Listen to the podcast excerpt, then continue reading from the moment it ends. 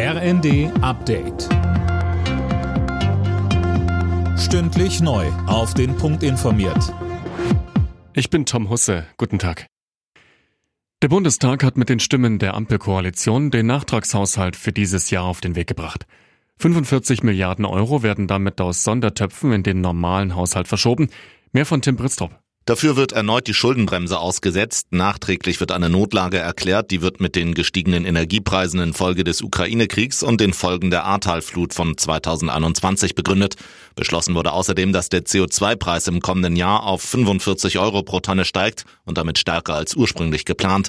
Heizen und Tanken wird dadurch teurer. Mit den zusätzlichen Einnahmen will die Ampel Lücken im Haushalt 2024 stopfen. Deutschland verlängert die stationären Grenzkontrollen. Sie gelten erstmal bis mindestens Mitte März, so das Bundesinnenministerium. Ziel der Kontrollen an den Grenzen zu Polen, Tschechien, Österreich und der Schweiz ist es, die illegale Migration einzudämmen. Im Streit um weitere EU-Hilfen für die Ukraine stellt Ungarn jetzt Bedingungen. Regierungschef Orban fordert, dass blockierte EU-Gelder für sein Land freigegeben werden. Philipp Rösler mit den Einzelheiten. Ungarn verlangt nicht die Hälfte, nicht ein Viertel, sondern alles, sagte Orban in einem Interview. Die EU blockiert ja momentan die Auszahlung von weiteren 12 Milliarden Euro an Ungarn wegen Verstößen gegen die Rechtsstaatlichkeit in dem Land.